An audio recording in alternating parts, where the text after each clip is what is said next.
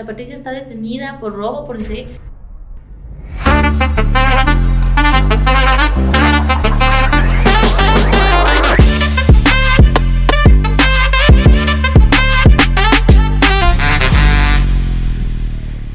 Bienvenidos a todos mis colegas emprendedores al séptimo episodio de Cagarla a Romperla, un podcast donde vas a conocer tips y herramientas que van a aportar a tu desarrollo personal y al éxito de tu negocio a través de las cagadas y experiencias de grandes empresarios que le están rompiendo cada día. Mi nombre es Ricky Nicolalde y soy un emprendedor. Empezamos. Bueno, qué gusto estar acá en un episodio más de Cagarla Romperla en donde primero quiero agradecer a todas las personas que se están conectando, que se están enchufando con nuestro podcast. He recibido muchos comentarios positivos, la verdad, inclusive de, gente que no me imaginaba. Les agradezco de todo corazón y realmente este contenido que estamos generando es para ustedes, es por ustedes y espero que todo lo que estamos haciendo pueda aportarles de alguna manera en su vida personal y en su vida profesional. Y pues en esta tarde, noche, tenemos una invitada de lujo también, quien es Patti Flores, propietaria de Abrush Spa y Peluquería. Así que bienvenida, Patti. Qué gusto, Ricardo. Gracias por la invitación. En realidad para mí es súper lindo poder compartir las vivencias y las cagadas que en realidad sí suceden en la trayectoria, en el caminar, de todo un proceso para llegar, podría decir, al éxito, a llegar a tus sueños. Gracias por la invitación. Ricardo. No, claro que sí, y realmente gracias a ti por haber aceptado y poder contarnos todas esas experiencias que tienes tú desde el área en la que te desenvuelves ahora. Y vamos a empezar, así que cuéntanos un poquito, ¿quién es Patti Flores? Bueno, Patti Flores eh, es una latacungueña de corazón. Eh, nace un 16 de agosto eh, de 77, o sea, tengo 45 años. Directamente, para que me estén contando. Entonces, ¿qué te puedo decir? Que mm, realmente eh, nací aquí, crecí en, en, algunos lugares de aquí de mm, mi niñez en la ciudad de La Tacunga, en parte de los alrededores también. Bueno, soy hija eh, de madre soltera. Bueno, mi madre tiene otro compromiso, pero fui la primera de ocho hermanas. Eh, ¿Cómo se desarrolló Patti? Yo creo que la palabra clave aquí es la supervivencia, en realidad. Eh, creo que es algo que se vino dando de a poco a lo que llegué a Abridge, a donde está, o sea, ni por sueños, o sea, mi idea nunca fue esa, mi, mis anhelos eran otros, pero bueno, eh, creo que la vida te va dando oportunidades y bueno, ahí fuimos haciendo algunas cosas que, bueno, eh, hoy en día es Patti, ¿no? Claro que sí, por supuesto. O sea que eres la primera de ocho hermanas. La primera de ocho hermanas, así es. ¿Y tienes buena relación con todos? Sí, se puede decir que sí. Al inicio es muy complicado porque eh, tú tienes eh, hermanos de, otra, de, de otro papá, entonces al inicio te vuelves como la hermana mayor, como la que tienes que ser la imagen. El ejemplo a seguir. El ejemplo. También cuando tú tienes el tema este de que eh, no le conoces a tu papá porque yo no lo conozco, o sea, a esa edad que tengo no sé. Eh, pero tuve un padrastro, eh, vivía yo aquí en la ciudad de Atacunga, mi mamá se casó y tuve que ir a viajar fuera con ella, salir de la ciudad y, y ser una de las eh, hermanas y entre esta parte madre para, para las siguientes eh, hermanas que venían, porque obviamente eh, vinieron muy seguidas, ¿no? Somos casi con diferencia, mis hermanas llevan como diferencia que de dos años, un año. ¿Y cómo fue asumir ese rol? Dentro de la formación académica, la escuela, el colegio. Eh, ¿Cómo lo supiste sobrellevar? Me imagino que debe haber sido súper complicado. Bueno, la verdad es que eh, sí, fue muy difícil porque en ese, como vuelvo a decir, te digo, o sea, era la supervivencia realmente. Porque, bueno, llegaron mis hermanas y tenías que también colaborar en la casa, eh, tenías que ser el papá de mamá también. Y segundo es que mi bueno, pues al ser la primera tenía que darles el soporte a ellas, cuidarles. Pero bueno, de eso te hablo que estuve que unos hasta los cinco años con mi mamá y mis sueños eran otros, mis deseos eran otros y decidí regresar a la Tacunga y bueno, tuve una tía que bueno, ya no está, pero ella me acogió y me dijo, te voy a dar la escuela. y ahí es cuando yo estudié aquí en la en una escuela de aquí en San Sebastián, en la mm, Luis Fernando Vivero. Ahí termino mis estudios eh, prácticamente, se podría decir, hasta quinto grado. Mis estudios con ella, ella me da mis estudios, vivo con ella porque ella era soltera, entonces me acogió como, se puede decir, como una hija.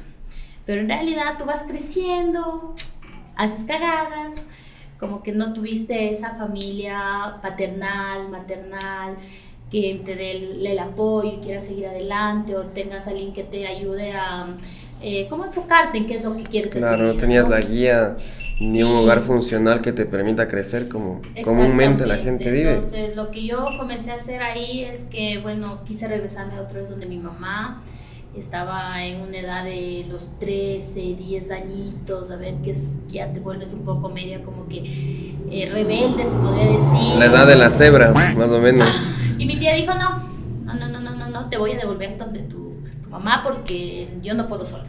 Pero ya estabas rebelde, ya malcriado. O sea, rebelde es que se, quiere decir es que yo quería otras cosas para mí y tenía limitantes porque no puedes decirle como a tu papá, no, a tu mamá, eh, yo quiero seguir el colegio, quiero salir en la banda de guerra, quiero hacer algunas cosas. Y realmente te da mucha tristeza. Bueno, hoy ya creo que lo supero un poco, ¿no? Pero en realidad que alguien te diga te voy a apoyar o algo, entonces cuando yo digo, no, porque me quiero regresar donde mi mamá para ver si ella me apoya en lo que yo quiero. Vuelvo, regreso nuevamente. A los tres años aproximadamente. Sí, bueno, yo paso con mi tía desde casi cinco añitos, yo regreso desde, ¿qué te puedo decir? De los 10 años, sí, más o menos así, regreso nuevamente, no terminaba, terminé quinto grado, pero regreso donde ella y le, y le digo a mi mamá, pero no, da la sorpresa que yo regreso y mi mamá ya tenía dos hijos más. ¿Me cachas? Entonces... Pero tú no te llevabas, con, no tienes contacto con tu mamá. Sí tenía contacto, pero no más como para irme a verle de vacaciones o cosas así, porque yo estudiaba aquí. Y para irme era como que tenía que venirme a ver ella o, o alguien tenía que irme a dejar, porque todavía era menor de edad. Entonces, pero la vez que me fui, me fui sola, ¿no? Dije, no quiero irme. Entonces, cuando yo llego, la casualidad que mi mamá tenía en ese entonces ya no eran, ya no eran tres hermanos, sino eran ya cinco, seis. ¿Y, cómo fue el impacto? O sea, esa sorpresa de ver a y, esos niños. Yo, y ahora, ¿y ahora qué hago? No, o sea, lo que yo iba con unas expectativas de que vas a tener a tu mamá que te va a apoyar y todo, entonces resulta que ya no pudiste. O sea, ¿y ahora quedaste? Me quedé, creo que me quedé medio año tal vez, porque yo le dije a mi mamá que yo quería seguir estudiando, que quería hacer, bueno, ella como mamá, obviamente dijo, bueno, te voy a apoyar de alguna manera, de algunas cuestiones, y bueno, pues así fue, me metió a estudiar el sexto grado allá, pero... Eh, ¿En dónde era No sexto, sino quinto. Eh, yo estudié en Tambillo. Mi ah. mamá vivió, me se fue a vivir en Tambillo, entonces estudié ahí en una escuela, Benjamín Carrión se llamaba. Eh, quinto grado. Y igual terminé, pero no me gustó. O sea, no, no era para mí, no era lo que yo quería. Entonces dije, no, no quiero eso para mí, porque para mí era fácil quedarme con ella pero mis sueños eran otros. Entonces volví nuevamente, retorné, pero ya no con mi, mi tía, la de aquí, sino con una tía de Mulaló. ¿Me cachas? de tu mamá mismo. Entonces ahí regresé nuevamente donde mi tía y ella me dio el sexto grado.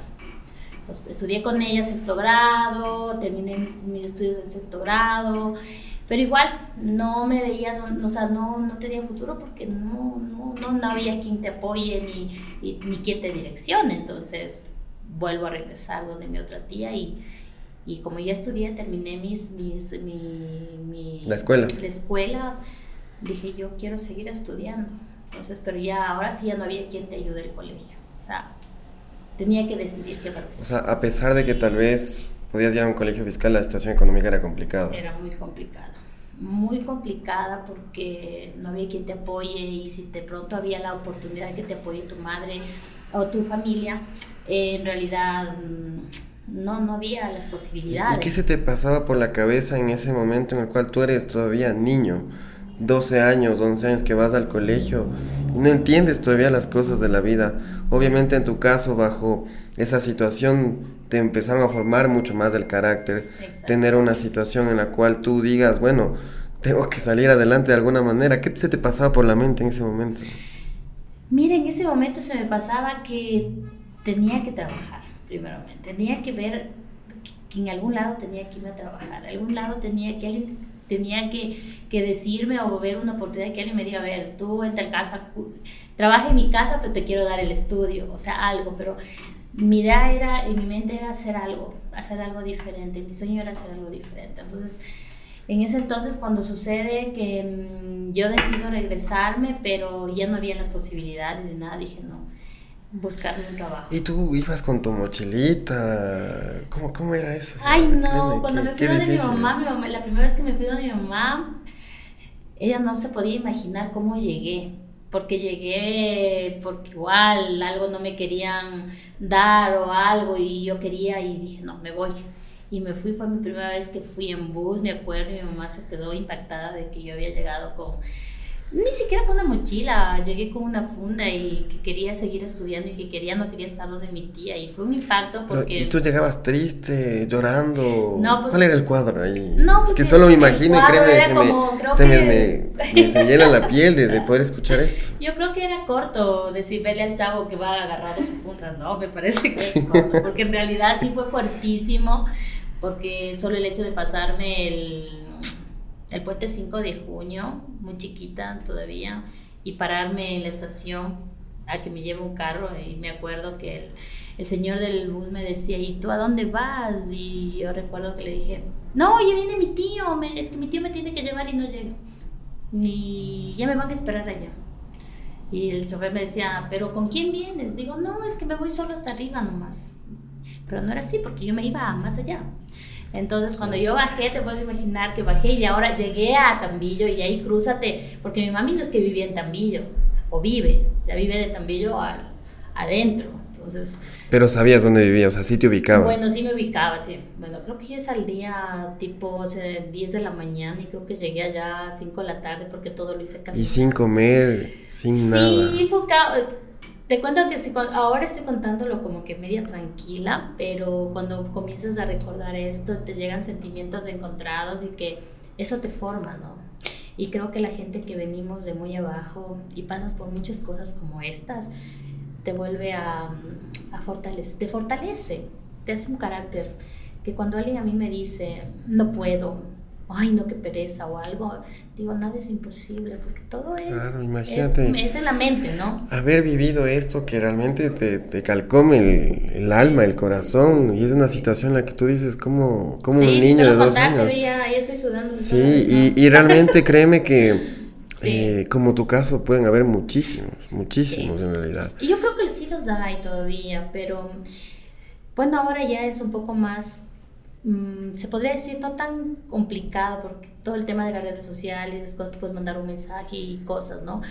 Pero en ese entonces no había ni celular ni cosas por el estilo, ni cómo decir voy a ir o algo, ¿me entiendes? Porque no había cómo hacerlo saber. Entonces, Solo me faltaba de que yo llegue y mi mamá ya no viva ahí, porque era un cuadro que podría suceder. Entonces, pero no. Tranquilamente hacemos una serie con esa historia. y sabes que alguien me decía, porque cuando alguien contaba a alguien yo esto, y me decía, ¿por qué no escribes? Porque en realidad, pero es algo que hoy te puedo contar. Hoy puedo darme el lujo de sentar y contar, y esto, no, y esto es la primera vez que lo hago contando con lujo de detalles. Pero eh, a ratos he tenido que contarles a mis hijas, porque en realidad hay cosas que a veces no entendemos y no valoramos sobre todo. Sí, entonces la verdad es que sí, pasó muchísimo para poder yo definir qué es lo que quiero hacer. Eh, era el tema, o, o, sobrevives o sobrevives. ¿Y finalmente qué hiciste en el colegio para sobrevivir? Bueno, comencé, soy una de las personas que se formó ahí, se podría decir. Yo agradezco mucho la vida porque yo creo que cada cosa que llega a tu vida es una enseñanza o es un aprendizaje. Comencé a trabajar en los baratillos ahí no te piden que seas, que tengas experiencia, que tengas... No Son re baratillos como que todo por 50. ¿no? Eh, no, hace años habían esos baratillos que sacaban, venían los furgones de algunas de, bueno, que hay, existe todavía algunos comercios, comerciales aquí, que, almacenes que se dedicaban años a eso.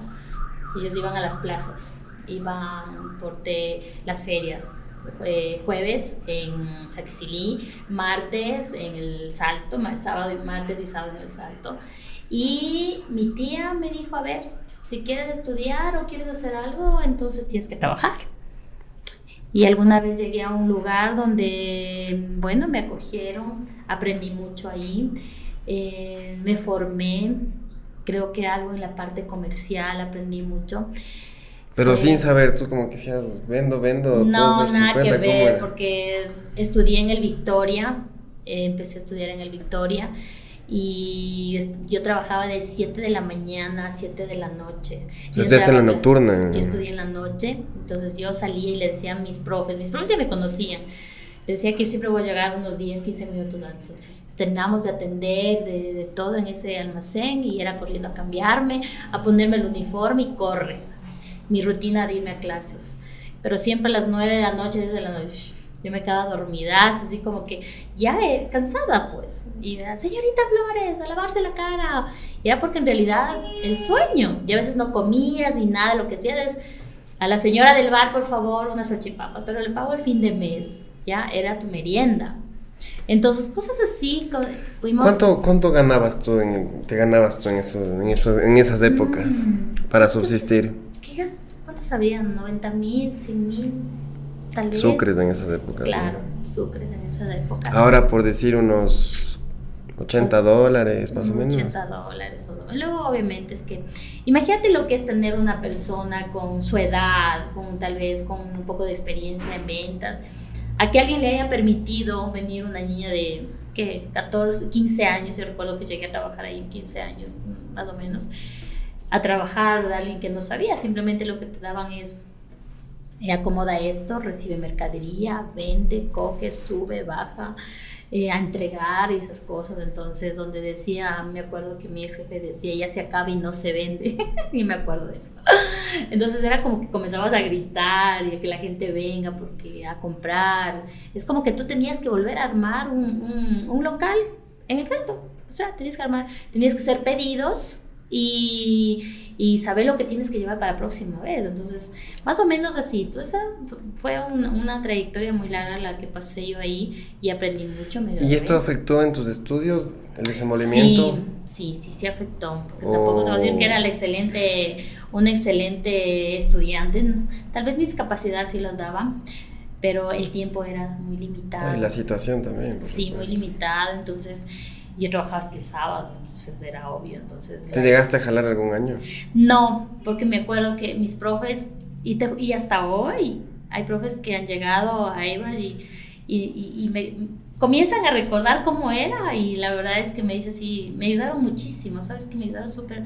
Ellos entendían mi situación. En esa época eh, los, los profesores eran como tus segundos padres y en realidad yo así lo sentía todos ellos porque estaban preocupados de todo lo que me pasaba. Entonces no podía hacer un deber y presenta mañana, pero era todo el tiempo, ¿no? Entonces yo llegaba siempre a las, a las 7 y algo más porque me tenía que ir a desvestir o algo. O venía un jueves de, de una feria y tenías que desvestir, irme a cambiar de uniforme para yo llegar a, clases. Entonces, a veces en hora de, de, de, recreo hacías los deberes y cosas. Entonces, los profes fueron una, una parte muy fundamental en mi vida una trayectoria muy linda que recuerdo en la escuela.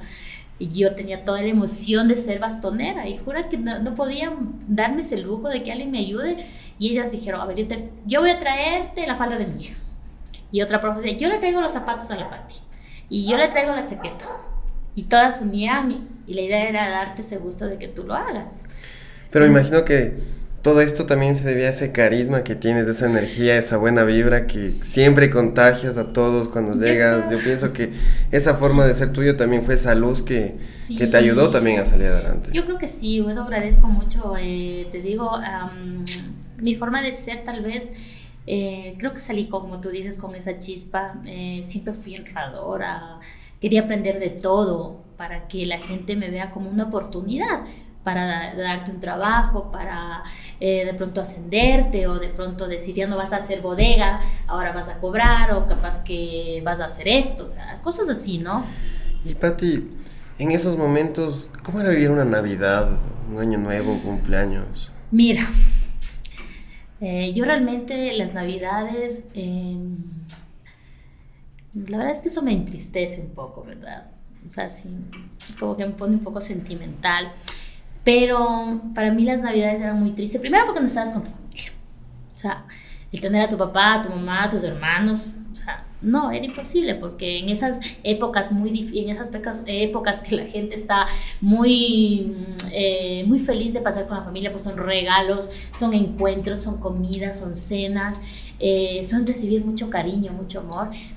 Mm, tenías que trabajar porque estabas en, en, una época alta que hasta hoy se dice, Navidad es alta, eh, tienes que trabajar y bueno, pues lo que podía hacer es reunirme con mis tíos aquí y si tenía suerte tal vez con mi mamá, pero muy difícil porque mi trabajo era lo primordial porque si no, ¿de dónde pagaba mis, mis estudios o qué hacía? Y aparte de eso, como era todavía una, una chica muy pollita, en ese entonces lo que yo hacía era no irme en Navidad, pero yo reunía, le llevaba caramelos a mis hermanas, les compraba cositas. Yo me iba siempre a visitar a mi mamá, por lo general dos veces al año. Me iba en el Día de la Madre y en Navidad, que normalmente me iba. ¿Y no, no llegaste a tener algún tipo de resentimiento? ¿Con mi mamá? Odio con tu mamá? Sí, y sabes que es, es, muy duro hasta ahora porque peleo mucho con ella a veces, no en sentido de que de mal onda, ¿no? sino porque ella dice que no le doy la importancia, que no la llamo, pero es porque de pronto ya me enseñé a vivir así, ¿me entiendes? No es como yo respeto mucho a las a, los chicos, a las chicas que aún estando casados no pueden dejar ese vínculo de, de madre e hijo, de, ¿me entiendes? Entonces para mí no, o sea, yo sé que mi madre está y que yo sé que está bien y chévere, pero no soy de las personas que si no voy a, verle todas las semanas va a pasar algo. No, no, no la veo como una, como una necesidad. No quiero decir eso que soy una mala hija, a veces lo pienso, a veces lo sentía así, mi madre lo sentía, mis hermanas también a veces me lo dicen, pero no es que mm, yo crecí con ella y me hizo tanta falta, ¿me entiendes? O sea, no fue como que el patrón de mi vida.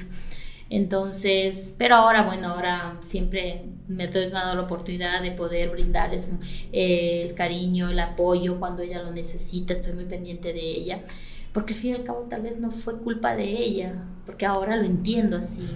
Claro, es que imagínate, yo me pongo a pensar en esa época y en la que muchos podemos pasar, que en la cual tienes todo tu mundo, todo el mundo en contra tuyo, o sea, ninguna situación favorable en la cual vas a recriminar puedes vivir llorando, quejándote de la vida, y tú eres un ejemplo de que no fue así.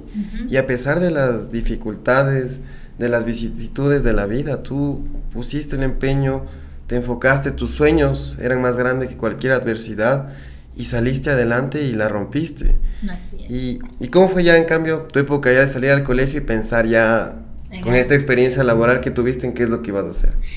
Mira, eh, como tú dices, em, siempre tienes unas eh, vivencias y experiencias terribles. Yo recuerdo por X cosas, y bueno, yo ahora lo cuento porque en realidad digo, Dios o sea, porque lo puede pasar a alguien, ¿no? Lo puede pasar. Entonces, cuando yo trabajaba, trabajé ahí, tuve eh, vivencias muy como muy lindas, eh, vivencias como de aprendizaje, pero también hay cosas que me marcaron en ciertos lugares donde yo trabajé.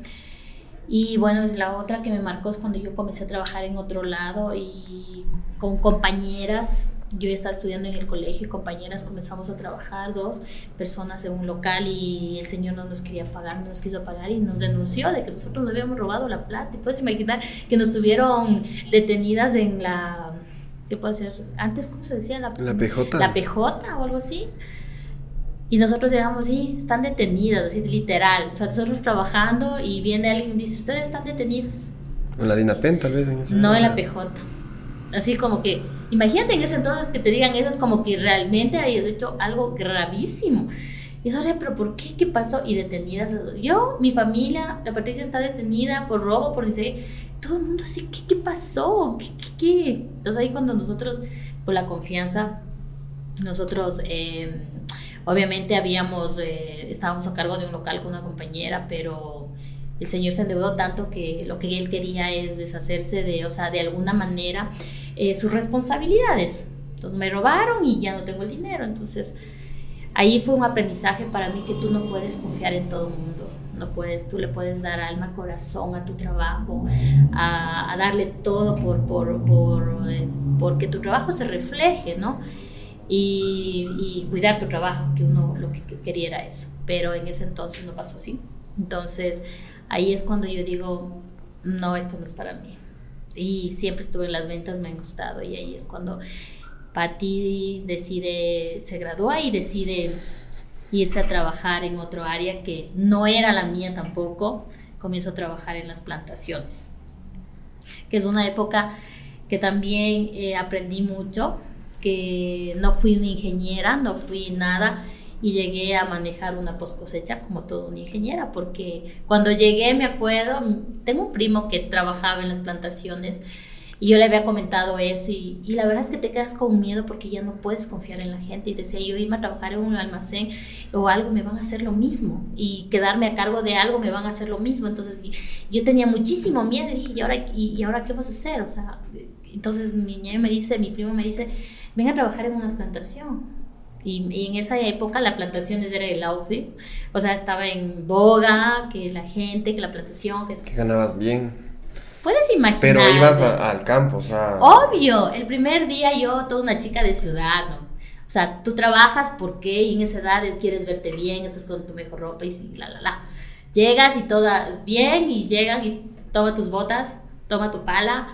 Y el primer día que llegué fue una experiencia que hasta ahora, claro que ese día lloré, porque llego y me dieron unas botas que ni siquiera estaban limpias, o sea, ni siquiera eran nuevas, eran usadas y me mandaron a lavar un reservorio con un grupo de gente.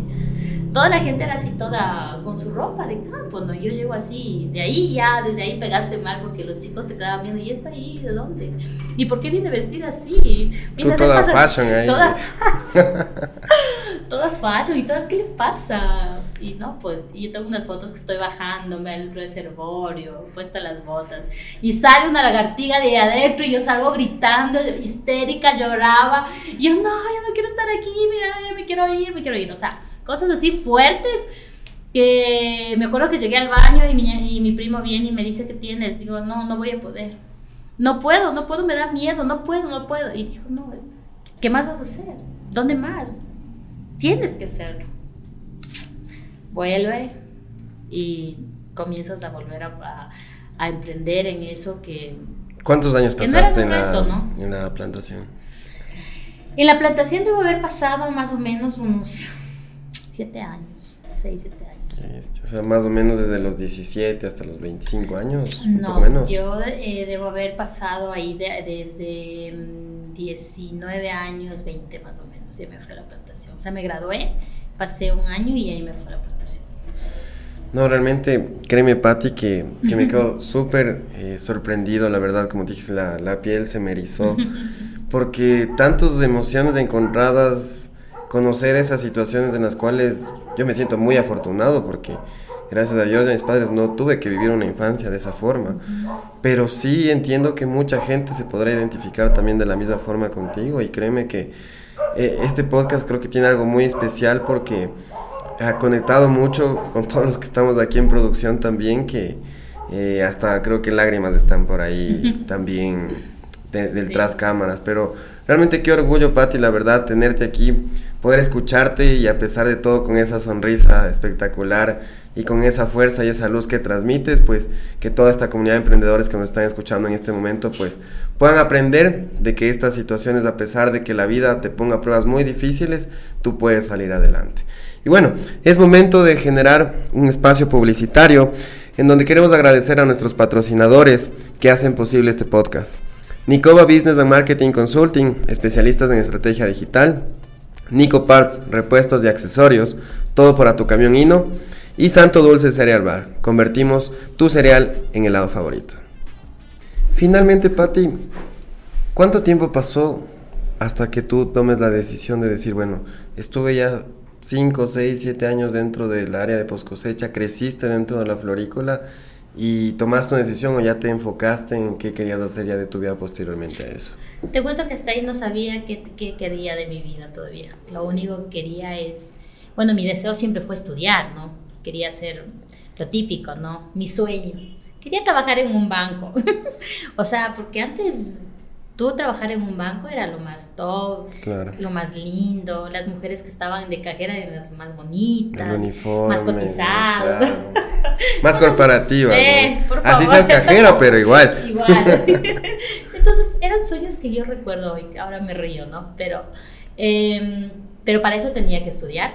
Entonces dije, ¿y ahora? Para eso no habías estudiado la universidad nada. No, para nada. Yo terminé de estudiar el colegio así, con las justas, porque en realidad era muy fuerte para mí tener que mi, mi, mi lugar traba, eh, trabajaba para pagar un arriendo, eh, mis estudios, mi comida, mi vestuario, entonces era mucho, entonces no, ya para la universidad sí me hacía más difícil. Entonces ahí es cuando decidí, mm, por mi primo me llevó a la plantación, me acuerdo que trabajaba en, en Diamond Rose, trabajé ahí, llegué, empecé desde abajo, realmente empecé a hacerlo todo como te digo, la primera vez entré a, limpiar un invernadero, después me mandaron a cultivos, sé cómo cortar una planta, cómo... Eh, Ver las enfermedades. Las enfermedades, la botritis, la ni sé qué, la ni sé cuánto, que hasta ahora me acuerdo. Y luego, eh, bueno, creo que siempre quise eh, hacer algo, pero algo bien. Siempre me enfoqué en que si algo me estaban enseñando hacerlo bien para poder destacar y poder tener oportunidades. Yo decía, mientras más sé, me van a dar mayor oportunidad. Sí, y eso es algo que siempre recalcamos aquí en, en el podcast, que el conocimiento bien aplicado es poderoso. La, mi principal herramienta que nosotros tenemos es nuestro cerebro. Y si lo sabemos alimentar correctamente, si nos sabemos llenar de información y que ésta esté aplicada en cualquier ámbito de la vida, es lo principal que puedes tener. Y es, es la actitud. Yo pienso que va de la mano tu actitud, porque tu actitud tiene que, que, estar siempre presente en las buenas y en las malas, siempre. Entonces, eh, bueno, aprendí a, aprendí a cortar una planta, eh, una, eh, aprendí a emponchar, ah, no, aprendí a, a, clasificar primero y luego a embonchar. Imagínate que Diamond era una de las empresas muy fuertes en ese entonces donde tenías que embonchar y clasificar 100 bonches, por, eh, perdón, 20 bonches por hora. Entonces me acuerdo que yo llegué allá y me decían, a ver, tienes que ponerte estos guantes y tienes que revisar, las flores vienen del cultivo, abierto un botón, o sea, la flor está abierta, bien abierta, no tanto para que pueda resistir. Las enfermedades, las enfermedades de la planta son estas, tienes que medir si eh, es de 80 centímetros, de 40, de 50, de 60, tienes que ir midiendo y le vas poniendo en una canasta para que la emponchadora haga ya sus paquetitos de acuerdo a su... Al pedido. de acuerdo a su... a la variedad, al tamaño. Entonces, eso sí. Entonces me va llegando un coche con no sé cuántas mallas ahí y me dice, este es tu, este es tu coche. yo, ya, chévere. Y yo decía, es un coche de 20, de 35 mallas. Y digo, bueno, pero oye, tienes que apurarte porque ese coche es para una hora. Entonces, cuando ahí dices una hora y me dan unos guantes, unos azules que ahora ya... Eh, los tengo de reliquia. De reliquia. y comienzo a ponerme los guantes porque decía yo, estos guantes no puedo utilizar. Y comienzo a hacer con las manos terminé con las manos, cuando deciste que me dio, me dio la primera vez temperatura porque se me inflamaron todas las manos. Se me inflamaron porque me pincharon todos los... Los, los, los, los espinos. Los espinos, porque varias, varias variedades tienen muchos espinos y algunas no. Entonces, claro, para mí yo decía, pero ¿cómo? Mejor lo hago así, ¿no? Con la mano así, pero no, no pude. Me tuve que poner los Es una cagada, a ver, Una cagada porque la cagué mis manos. me dio temperatura y toda la cosa. Entonces, bueno. Entonces me utilicé los guantes y bueno, pues mis manos no son tan grandes, ¿no? Pero me tuve que poner, me dieron unos guantes inmensos para de varón. Comienzo a ponerme los guantes y comienzo a clasificar, como me enseñaron a clasificar, a clasificar. Y hubo un momento en que mis manos ya no movían y, algo estaba pasando, ¿no? Me comienzo a sacar y mi mano era hinchada porque los guantes eran demasiado grandes. Eh, recuerdo que hasta tenían, ya comencé a tener enemistades en la, en la post cosecha porque en realidad yo no avanzaba a hacer la misma cantidad que hacían ellos. Entonces ahí es cuando tú dices, Dios mío, ahora me van a despedir. No voy a poder hacer esto. ¿Qué hago? Entonces comienzas a quedarte un poco más tarde y a tomar motricidad, a tomar un poquito más de, de, de estrés en ese sentido. Y bueno, trayectoria de la vida, fui creciendo, fui aprendiendo, luego pasé a embochar, luego pasé a los cuartos fríos y así hasta que alguien me tocó la puerta, vio mi trabajo y dijo, tú estás lista para, para tener este tipo de trabajo. Pero bueno, el siguiente trabajo era hacerme cargo de la post cosecha, pero en digital y todo, ¿no? Ahí entendí que no era para mí que me dejen en una oficina con un montón de cuadernos, un montón de libros, un montón de cosas. No pude. No.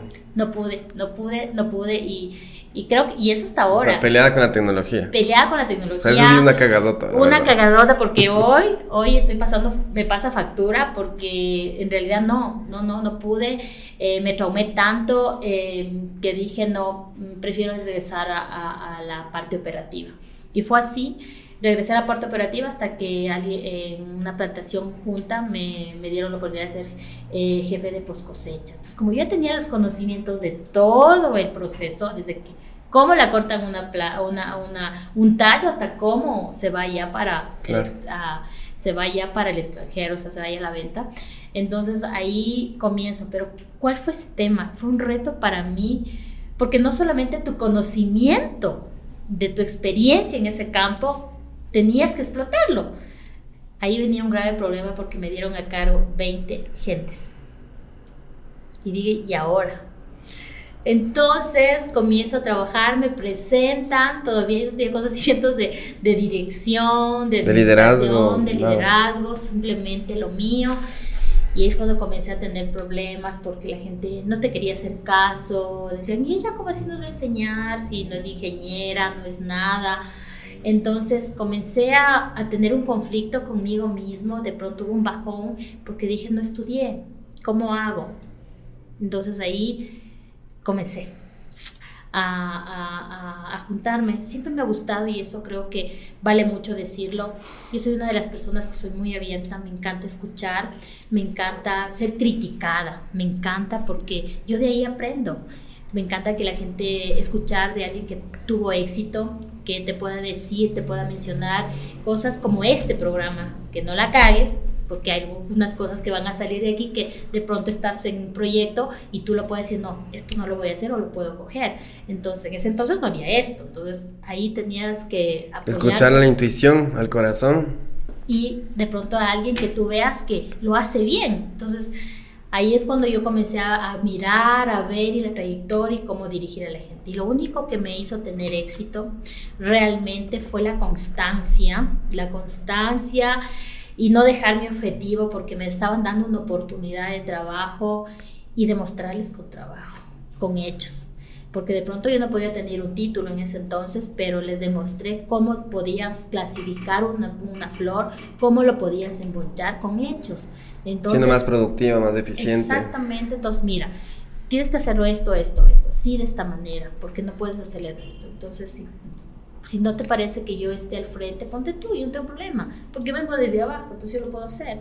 Entonces comencé a tener un roce, pero al final al cabo yo les demostré que yo necesitaba mi trabajo. Mostraste quién era Pati Flores. Exactamente, que quería hacer mi trabajo bien. Y Pati, a todo esto, ¿cuál es un momento feliz que tú recuerdes de, de esa etapa? Que te acuerdes y digas, esto es algo que me llena mucho.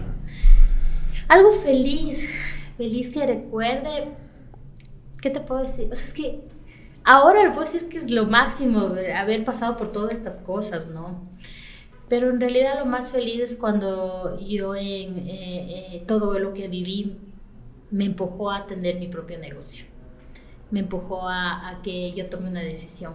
Porque toda la experiencia que tuve todo los, los, ¿qué puedo decir? Los roces, los lloros tal vez que en un momento hubo y todo, me fortalecieron para yo poder tomar una decisión y ahí es cuando Patricia decide salir de las plantaciones después de haber eh, pasado un proceso, salir y comenzar a comercializar la flor a nivel eh, nacional.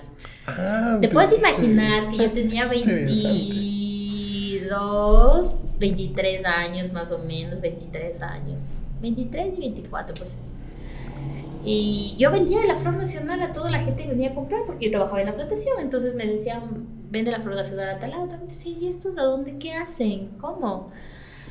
Y se me viene la idea, ¿por qué no lo puedo hacer yo? Porque yo conozco la flor. Entonces, capaz que me va bien. Entonces, pero Ahí es cuando eh, decido salir de las plantaciones y abrir mercado yo sola. Pero claro, yo tenía todo el conocimiento, tenías toda la, la experiencia, pero y no tenías los clientes. Capaz tenías los contactos, pero no tenías los clientes. Entonces, ahora, ¿cómo lo vas a hacer? Entonces dije, no, nadie me va a poder buscando los clientes ni van a venir hacia mí. Agarra una maleta, compra un pasaje, te fuiste a Machala, sin conocer. Fue mi primera vez. Conocí Machala, conocí Guayaquil, conocí Loja. Me fui sola. ¿Y, qué, pensaste en irte a Machala, Guayaquil? Primero dije, voy a llegar y en algún lugar debe haber algún lugar de flores, algún lugar donde los cementerios venden por lo general las flores. ah, pero la intención era irles a ofrecer la flor. Ir a ofrecerles la flor. Ah, yo pensé que ibas a ir con tus bonches y las cosas. Ofrecer, o sea, ibas a ofrecer primero. Pero cuando yo me fui, cachas que voy y me dice el, un señor muso, me acuerdo, en Guayaquil. Y me dice, ¿y usted vende la flor? Y le digo, sí, yo tengo esta flor, le puedo vender esta calidad. Y la adelanto de flores. Me parece muy bien. ¿Y usted con quién viene? Yo sola. Y ¿Y pero ¿y quién va a hacer los negocios? Yo. Entonces, o sea, ¿sabes qué me, me, pasó como, como dos personas como que pensaron que no, o sea, muy, muy pollita, o de pronto no me presenté bien, no les di credibilidad. Entonces, yo tenía la, la, idea de que ellos me iban a pagar primero para yo mandarles la flor. No fue así. Entonces me dijeron, ya, si usted quiere que le compre, me tiene que mandar tantos ponches de pleno. Ya fui haciendo los pedidos y ta, ta, ta. Tuve unos pedidos de Machala, tuve en, en, bueno, lo más fuerte fue llegar a Guayaquil, realmente, porque en Loja fue más tranquilo, Machala también, pero en, Guayaquil me dio Bueno, en la costa el, el, guayaco mismo ya es más, más pilas. Te queda, te queda mirando yo toda una serranita al lado del Cotopax, imagínate, todavía, pero ya tuve que ir. con botas también? Ay, no, no, no ya, ya, tuve que irme a comprar unos shorts y todo para parecerme que sí soy de por allá o algo parecido. Claro. Por suerte medio mi color me ayuda, pero ni tanto. Entonces la idea fue eh, presentarme y bueno, pues eh, recuerdo que llegué, el bus llegó creo que 2 de la mañana a Guayaquil y me buscaba el taxista más viejito, ¿no? yo quiero un taxi, pero quería buscar al más viejito, un señor que como que me dé confianza. Y, como que no te iba a hacer nada. Eso, como que no iba a hacer nada, ¿no? Entonces, listo, conseguí un, un señor y me dice, dice, ¿a dónde va? Le digo, llévame a un hotel que esté más cerca. Dice, ¿usted viaja sola? No, ya viene mi, mi, mi tío, mi ni sé qué, me inventaba cualquier cosa que ya estaba viniendo y llegué al hotel. ¿Y cuántas personas son? Son dos. O sea, siempre me, me, registraba como dos personas, porque no me daba tanto temor decir que piensen que estoy sola y que, bueno. Ya pueda pasar algo. Exactamente. Entonces, bueno, total, los siempre fue. Me acuerdo que la primera noche que, que fui, eh, creo que desarmé todo y puse los dos veladores junto a la puerta con, con, el temor de que alguien se me vaya a entrar. Fue cosa terrible. ¿Y si le contabas a algún familiar, a algún amigo que te ibas de...? Bueno, sí, bueno, como siempre he estado, eh, vivía sola, entonces tal vez a mi tía que estaba por ahí decía, me voy a hacer esto y esto, ¿no? Pero en realidad fue un, fue un evento en que eh, tuve que hacerlo para, para realmente que se vaya ese miedo, ¿no? Al final lograste vender. Logré vender, hacer pedidos y ahí sí comencé a sacar las flores de la, de la misma plantación. De la misma plantación, de unos colegas y comencé a Ahí te dieron la apertura. Me dieron la para poder vender. Entonces, bueno. ahí yo decía, bueno, pero imagínate lo que es en temporada alta. Eh, la gente no tiene flor ni en las plantaciones en ese entonces, no había flor, entonces yo tenía que estar aunque sea por unos 5 o 10 bonches, pero tenía que cumplirle porque a un cliente que trabajó un año entero conmigo y febrero para todos es importante. ¿Y, el capital para este primer emprendimiento, eh, tú lo fuiste ahorrando? Tal vez fue de tu liquidación, ¿cómo lo obtuviste? Sí, tuve, bueno, como ya me gradué, entonces yo me gradué a los 18 años más o menos, entonces 19, 20 iba ahorrando de a poquito de las cosas que yo hacía. Y bueno, pues la verdad es que en las plantaciones, como eran mis amigos también, me daban el precio súper chévere, entonces yo lo que hacía era ahorrarme y bueno, pues fue, fue decir un, dinero que lo estaba apuntando a, ganar, pero había sus riesgos, porque la gente era posible que yo reciba mi flor y no me pague. Claro. Entonces, fue así como que empecé a mandar la flor y bueno, pues creo que estaba como un, un año ya, me fue muy bien, la flor fue, pero yo gastaba muchísimo en transporte porque las plantaciones no quedaban por aquí, las plantaciones quedaban, quedan muy adentro, entonces... O sea, tus costos hacían que el precio de tu producto se encarecía. Exactamente. Entonces, bueno, en ese entonces una pollita, amigos, tu novio. Ya llegó, el, ya, ya llegó el amor ya en esas épocas. Bueno, no el amor, sino que sí, pues tenías tu, tu Cualquier tu cosita ahí. enamorado en ese entonces y que a colita, pues ayudarme, vamos a llevar una flor y la la la. Entonces me ayudaban, me ayudaban mis primos, me ayudaban a llevar, a traer la flor de las florícolas y todo y bueno, para que no se me encarezca el... el ¿Cuánto tiempo pasaste en ese proceso de, de comercialización de de, comercialización pasaría unos tres años, Ah, más o bastante. menos. Pero ¿qué tal te fue? ¿Cómo fue esa Me fue muy bien porque yo estaba ahorrando para comprar un carro. Porque decía yo, con un carro yo puedo ir a comprar mi mercadería, puedo ir a comprar las flores y todo. Y ya voy a poder ahorrar, hacer algo, ¿no? Entonces, bueno, dan las circunstancias en que alguna vez estuve en Ambato, me fue a Ambato porque allá llegaba la flor de verano, que es también que algo que me pedían. Y fui por cosas de la vida, el camión se había dañado en el transcurso de la llegada. Y me iban a despachar, creo eso, te hablo de la una de la tarde. Entonces yo a las 8 de la mañana, ¿qué hacías? Volverte acá a la Tacunga y regresarte. No podía, entonces yo comencé a caminar la Bolívar, me acuerdo. Y encuentro un lugar así como que fue chica, así, cosas así, digo, me llamó la atención y digo, bueno, ¿qué hay aquí? Entonces comienzo a entrar y sí, me encontré con un lugar que hacían solo uñas, pero aerógrafo. Entonces, Ya era- en esas épocas. en esas épocas. Entonces, imagínate que era como un aula de clases donde el- las chicas estaban así y teníamos dos personas en la mitad con los aerógrafos. Entonces, las unas le preparaban toda la limpieza de las uñas, la, la, la, y tú decidías el, el, el, el, diseño y pasabas a la mitad te sopleteaban y tú te ibas. Entonces, hay muchísima gente, entonces me llamó muchísima la atención y digo, wow, eso no hay en la Tacunga. ¿Mm? Bueno, me hice manos, me hice pies, me acuerdo. Tú ya vanidosa, ya encachinada, ya ahí. Siempre he sido vanidosa, te cuento, o sea, siempre me gustaba estar bien. De hecho, mi trabajo, cuando yo trabajaba, creo que la mayoría de mis sueldos iba en ropa y en esas cosas. O sea, Vanidades de la vida. De verdad. ¿Pero sí, te arrepientes de esas vanidades o No, no? ¿O eso te hacía sentir bien? Eso me hacía sentir, me llenaba, eso, o sea, literal, o sea, me encantaba, realmente. Entonces, literal, me hice amiga de la chica, eh, regresé como unas dos veces, me llamó mucho la atención y yo le digo, me encantaría ponerme esto, ¿no? Y me decía, pero tienes que aprender esto y esto. Y yo digo, pero ¿cómo? ¿Y cómo invierto?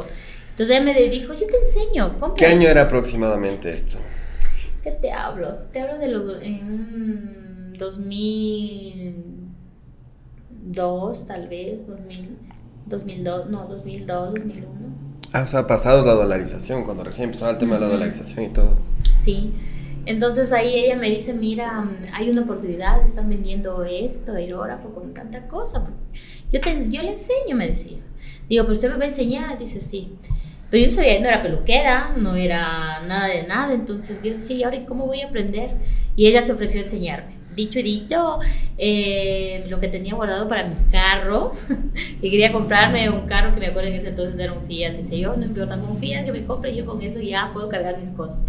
Entonces, eh, pero no, me fui, ese, esa, ¿cómo te digo? Como que me dio un entusiasmo de que esas cosas, ese negocio iba a dar muy bien aquí, porque no había. Entonces decidí. Dije, bueno, Pero tú sin saber nada de lo que era No, no, no, la para cosmetología, nada, para nada. la asesoría de imagen, nada. Never. Never. Creo que me, me preguntabas de flores, que de eso sí te daba la lección. Pero en uñas, never. Entonces, la compré con la, la opción de que ella me iba a venir a, a- a dar clases los fines de semana. Entonces, ¿Pero le eso lo compraste como pensando en el negocio o para ti inicialmente? No, como negocio. Ya. Literal como negocio. Entonces, cuando yo compro, la la, eh, esa chica me viene a dar clases todos los domingos.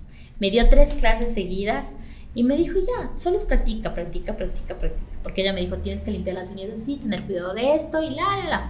Y practica. ¿Pero querías ya tener otro negocio o ya la comercialización de las flores no iba tan bien? No, o sea, realmente eh, mi, mi, mi, ¿qué se puede decir? De ver el inconveniente que yo tenía ahí es no poder tener un, un- una movilización. porque era mucho el gasto, mucho, o sea, no era tu rentabilidad muy buena. Para vivir, para, para sustentarte bien, pero para mantenerte había mucha inversión que hacer. Entonces, pero para mí me llamó mucho la atención ese porque decía, primero no hay aquí en la ciudad, segundo no necesito mucho más que práctica y conocimiento un poco en eso, pero no necesitaba ser peluquera ni nada de eso. Entonces dije, lo voy a hacer y lo iba haciendo de la mano, ¿no? Entonces comienzo a practicar con toda mi familia, les decía a, mis, a las esposas de mis primos, vente los fines de semana y te pinto las uñas, ¿no? Gratis, vengan, vengan. Claro que los primeros inicios el pintado me quedaba por acá, por un lado, por otro lado, o sea, terribles, pero cogí práctica con ellos y ahí es cuando decido ponerme el primer centro estético de uñas en la Tacunga. Fue el primero que hubo aquí en la ciudad de la Tacunga, con el primer pedicure diferenciado en un lugar como que... Eh, eh separado, exclusivo. ¿Y ya se llamó Airbrush desde un principio? Sí, me gustó Airbrush porque primero, como era aerógrafo, Airbrush eh, unido es suplete, pero separado Airbrush es cepillo al aire. Entonces... ¿Y de dónde sacaste el nombre? ¿De dónde te nació la, la idea de ponerle Por lo que me compré el aerógrafo. Ya. porque tú hacías las, las, las figuras con aerógrafo. Porque yo al pulso no sabía, porque yo no, no había estudiado. O igual es como que viste en alguna revista, o ya te fuiste empapando un poquito del negocio. Eh, realmente porque primero era con aerógrafo lo que yo iba a hacer, entonces por eso también me llamó la atención, porque no era pulso, porque tú para ser una manicurista tienes que tener pulso, tener gusto de diseñar, de hacer y todo, entonces lo mío no era eso. Pero sí, tú con aerógrafo pones una plantilla y sopleteas el color que tú quieres y te salía la figura en ese entonces. Entonces ahí es cuando yo comienzo a hacer una diferenciación. Me acuerdo que comencé a armar mi... ¿En dónde fue tu primer local? Eh, yo lo abrí en el Belisario Quevedo y Guayaquil. Yo siempre lo pongo como referencia a la... A, como a las ayudas del señor Bonilla, de la pandería del señor Bonilla. Ah, ya, ya, ya. Entonces yo tuve al frente de él, entonces ahí lo armé, lo puse y, y ahí fue naciendo todo, realmente. Esa fue la base de todo, porque comencé a hacer las uñas, comencé a hacerlo, le gustó a la gente y realmente pagas piso porque la gente también te pone a, te empuja realmente a hacer cosas diferentes y era que ver eh, yo haciéndote uñas y te pedían que te cortes el cabello o no me puede peinar o quiero un cepillado, entonces tú dices y... ¿Y ahora cómo? ¿Y ahora cómo Es cuando la Patti contrata a una persona para que le ayude en cortar el cabello y todo. Y cuando tú dependes de alguien, por eso yo siempre menciono que hasta para ser jefe uno tiene que tener conocimientos de las cosas no puedes tener la misma práctica, pero tienes que tener conocimiento, saber empaparte de lo que tú estás haciendo. Entonces yo sí sabía las uñas, ya cogí práctica, me gustó, pero en el tema de, cabello no. Entonces contraté una persona. Entonces, ¿qué te puedo decir? Eh, bueno, por, eh, ahora le puedo decir que gracias a ella aprendí mucho porque ella me empujó a que yo debo estudiar, porque cuando tú dependes de alguien, cuando tus conocimientos eh, eh, cadecen de, en, la rama, en la profesión, en el negocio que estás haciendo, eh, no lo sabes, tienes mucha, mucho riesgo en, en, en equivocarte y de pronto en fracasar. Claro, sí, justamente es lo que te quería preguntar. En ese momento tú pensabas que pronto contratar a una persona con experiencia era mejor para ti o estudiar y formarte, tener el conocimiento era lo mejor. En ese entonces yo, yo, yo, ya tenía mi negocio, entonces lo que yo quería es como decir, complementarlo con algo más. Seguir creciendo. Seguir creciendo, seguir creciendo y darle algo más a mi cliente que ya me estaba exigiendo en ese momento. Entonces ahí es cuando yo contrato a esta persona, pero esta persona me hace comprar todo, ¿no? Compré esto, compré esto, compré esto, por esto, esto hago así, esto hago así, yo comienzo a dar. Pero ya el negocio te estaba yendo bien. Sí, yo le, o sea, ya con lo mío estábamos bien. De hecho, ya las flores bajé un poco, entonces ya me dediqué más a esto. Y comienzo a dar, a dar, y cuando la chica, como sabía que yo dependía de ella, hay días que no venía, hay días que no hacía bien las cosas, eh, comenzó a haber errores, y cuando tú dices, ¿y cómo? Tú en las uñas puedes decir, ven, yo te despinto y, y te vuelvo a hacer, pero en este caso del cabello y esas cosas, cuando tienes, ¿cómo te arriesgas? Claro, por supuesto. Es el problema de todas las chicas. Venga mañana, ya viene la chica y la chica, pero ¿por qué es que ya me salió así? O sea, cosas así, ¿no? Bueno, con eso te digo que, que duré, no, ¿qué sería? Un año ya con eso, que venía, venía, y entonces dije, no, me voy a estudiar. Pero antes de irme a estudiar le conozco a Patricio, que ahora es mi esposo. Por si acaso. Casada, ¿no? A ver, muestra la niña. Los, Patricios y Patricia. los patos. Los patos. O las patas. Sí, los patos. Entonces ahí es como... Em, esto me empuja a estudiar. ¿Cuántos años tenías ahí, Pati? Ahí cuando comienzo a estudiar tendría 25 años, literal. Porque y ahí decidiste estudiar corte y confección, ¿me entendería? No. Ah, no, perdón. No, a todavía ya no llegué. no, no, lo que pasa es que eh, eh, venía analizando, ¿no? Y, y, ahora, ahora digo, o sea, qué, qué mal estábamos, porque normalmente, ¿no? Cuando eres vago, tus padres te decían, ya, pues entonces anda a estudiar corte y confección. Entonces denigraban esa profesión que ahora probablemente con el tema de asesoría de imagen, del estilismo, pues pueden ser profesiones que te pueden dar mucho dinero. Y uno por ignorancia las puede hacer de menos. Entonces por eso uno a la mente se recuerda que cuando te jalabas o hacías algo, o anda a vender bonais, o anda a, estudiar corte y confección en el colegio que es aquí por el, por el salto. Así es. Entonces digo qué mal ahora, ¿no? O sea, haber formado también así, pero era parte de la cultura y ahora entiendo que realmente toda profesión debe ser valorada y indistintamente de cuál sea, pues debe ser respetable. Mientras tú no robes, mientras tú no hagas daño a otra persona, toda profesión es digna. Bueno, ahora ya ha cambiado, ¿no? Pero sí, ¿sabes qué? Estoy, eh, de hecho fue así. Las personas que estudiaban peluquería eran las personas que en realidad primero no daban para otra carrera y lo más importante era gente muy humilde porque no les daba para dar una universidad o algo en ese entonces a sus hijas. Y la carrera más, más se podía decir, en, menos tiempo, que era, te podías tener un título en menos tiempo, era eh, la peluquería y era el corte y confección, literal. Siempre fue así. Entonces, pero bueno, en mi caso em, fue que me empujaron a eso porque en realidad yo no me veía haciendo peluquería en realidad, o sea, me daba mucho terror, miedito porque... Y, Cortarles de más o que no les guste. Obvio, en las uñas tú puedes despintar y no pasa nada y tu uña sigue ahí. Pero eso sí me daba como temor. Pero... ¿Alguna cagada que te haya pasado en ese proceso de aprendizaje?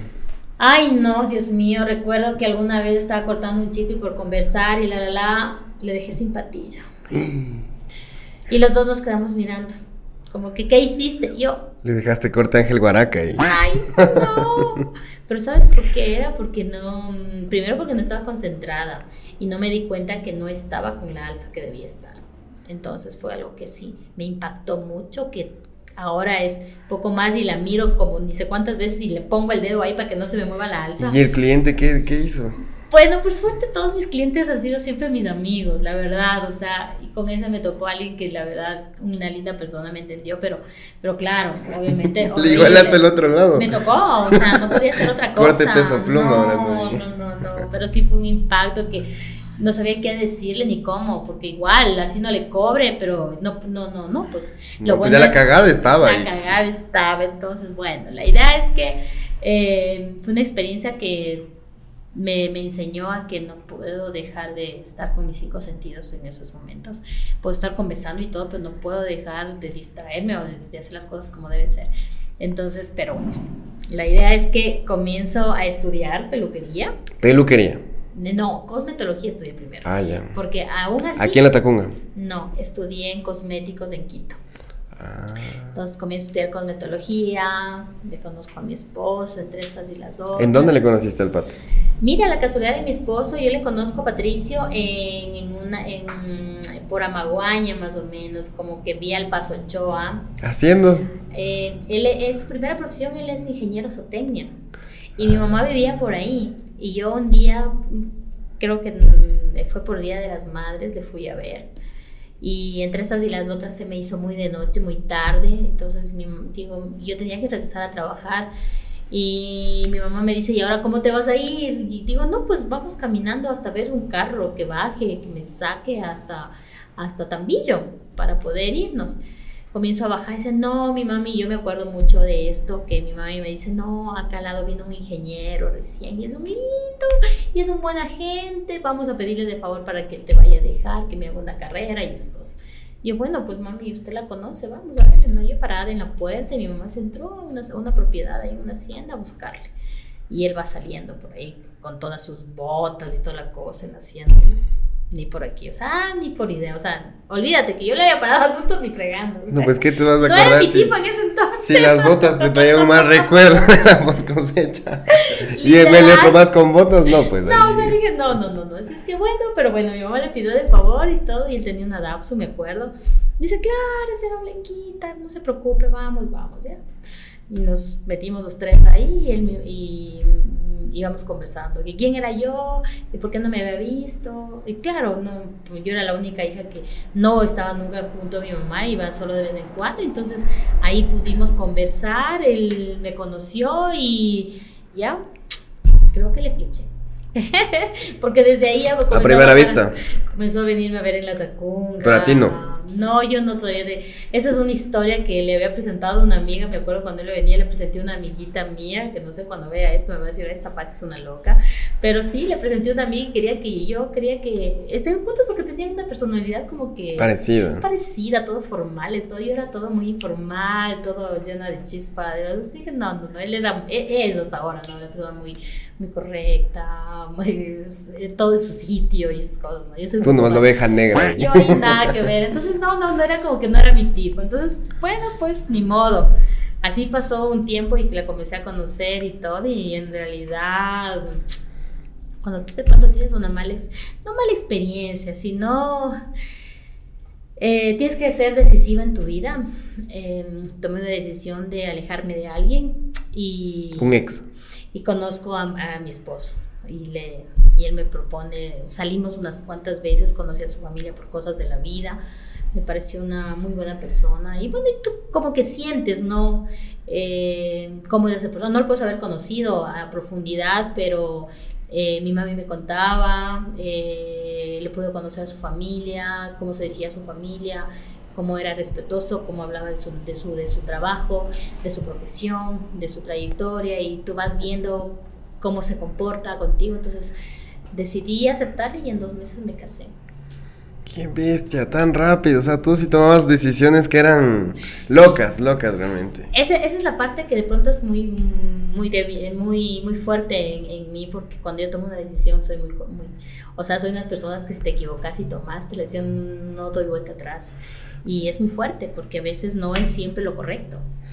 No, qué, qué impactante realmente que en cada faceta hay diferentes situaciones en las que, sobre todo para quienes están en el medio de la profesión de estilistas, de asesoría de imagen, de cosmetología, es un podcast súper, súper interesante que seguro les va a encantar y van a tomar las mejores prácticas de Patty que nos está contando en este momento toda su vida, las cagadas más fuertes que pudimos haber escuchado y que tal vez no sabíamos y sobre todo también la parte humana, que eso es lo más importante dentro de todas las personas, dentro de la sociedad y que todos entendamos de que eh, las personas que han tenido éxito han tenido que atravesar cosas difíciles para poder llegar a donde están.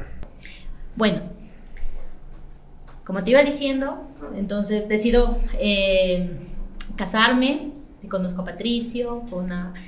Eh, creo que fue parte del amor a primera vista, porque tú sientes eh, a esa persona, en poco tiempo puede demostrarte una persona sus valores, sus principios.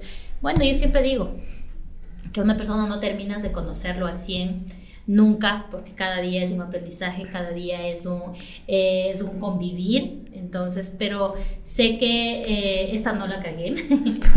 esta sí. una buena decisión. Esta sí la tomé una buena decisión, haberme casado con, con mi esposo Patricio. Eh, que la verdad ha sido una persona muy fundamental para mis decisiones. Tuve un apoyo al 100 con él, casada con él, me gradué de cosmetóloga, me gradué de estilista me, me dio la oportunidad de, de, poder eh, ser madre, ser esposa eh, y poder dividir esas facetas de emprender en, ahora en lo que es hoy. Eh, dado así el caso que mm, estudié en la Sudamericana en Quito, fue el primer plan piloto que hubo de, de peluquería con una escuela de la Pivot Point, que nos dieron chance a 50 eh, postulantes, que de las cuales nos graduamos 16. entre ellas estuve yo que realmente con esta persona que me ayudaba en la peluquería, yo llegaba con todos mis nuevos conocimientos, porque yo viajaba todos los días. De hecho, eh, yo me gradué de cosmetóloga embarazada y peluquería realmente lo hice con mi hija en brazos. Algo que recuerdo mucho es que, y creo que eso también marcó mi vida, mi hija comenzó a caminar en los patios de, de la Sudamericana comenzó a, tomar sus primeros pasos porque yo iba a clases y regresaba y en, receso a darle de lactar a mi hija para yo poder seguir en clases. Entonces eh, mi mami me ayudó en ese entonces cuidándole a mi bebé mientras yo recibía mis clases de, peluquería hasta que yo salga. Entonces mi hija eh, realmente creció, eh, Emilia creció en, en ese ámbito de, de, de, mis, de, de mi escuela, De, mis, de mis clases y todo. Entonces, eso sí como que fue un poco medio eh, fuerte para mí, porque, y a la vez también eso hizo que conlleve a que, que cumpla mis metas, que cumpla mis sueños, porque había mucha, había gente de por medio, que era mi esposo, que...